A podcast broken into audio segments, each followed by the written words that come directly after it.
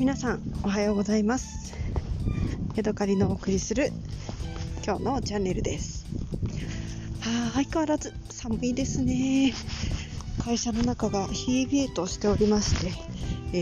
ー、エアコンはついてるんですけれどもあの足が本当にしんしんと冷えて、えー、会社の中でブーツを履きたいようなそんな一日でした。えーとですね。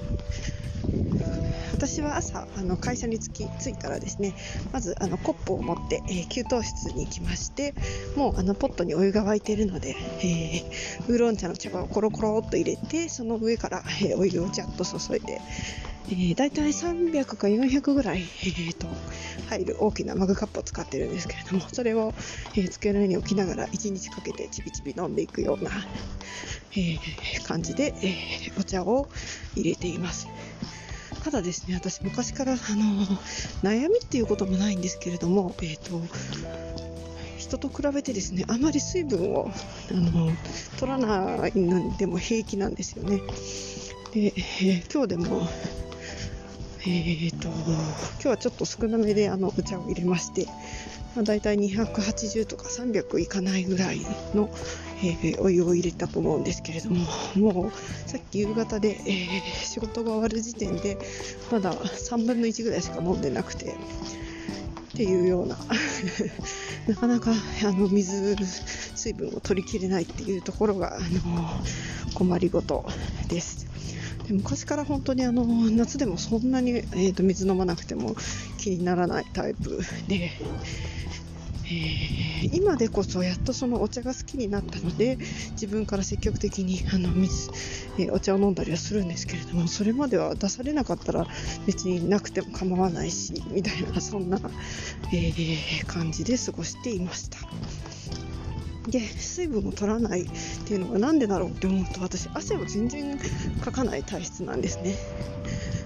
ね、夏あの友達とお散歩に行ったりとかしても友達はダーダー世界出ても私は全然、まあ、ちょっとなんとなくしっとりしてきたかなぐらいな感じで、えー、終わってしまうんですよ、まあ、そういう体質も影響しているのかな。なかなか、えー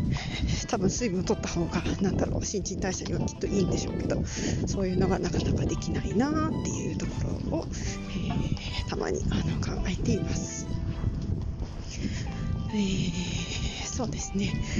今日はですねあのまた夜ご飯のことを今考えておりましたけれども、えー、タイのね柵のお刺身が、えー、2柵ありましてそれを昨日夜お刺身で食べました。で今日はなんか中華蒸しみたいな感じにして、えーと、生姜とおネギと一緒に蒸してみようかなレンジでチンしてみようかなって思ったんですが、えー、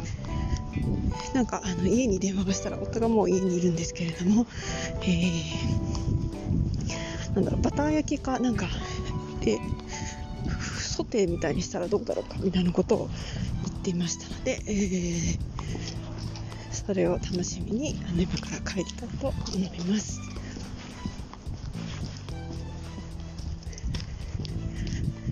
はい、えー、今日の夜ご飯のお供は何にしましょうかね。えー、きっとあの寒いので家に帰ったらストーブの上にいっぱい湯があると思うので、うん。ちょっと気分を変えて紅茶でも飲もうかな。なんてことを今考えています。はい。また次回お会いしましょう。さようなら。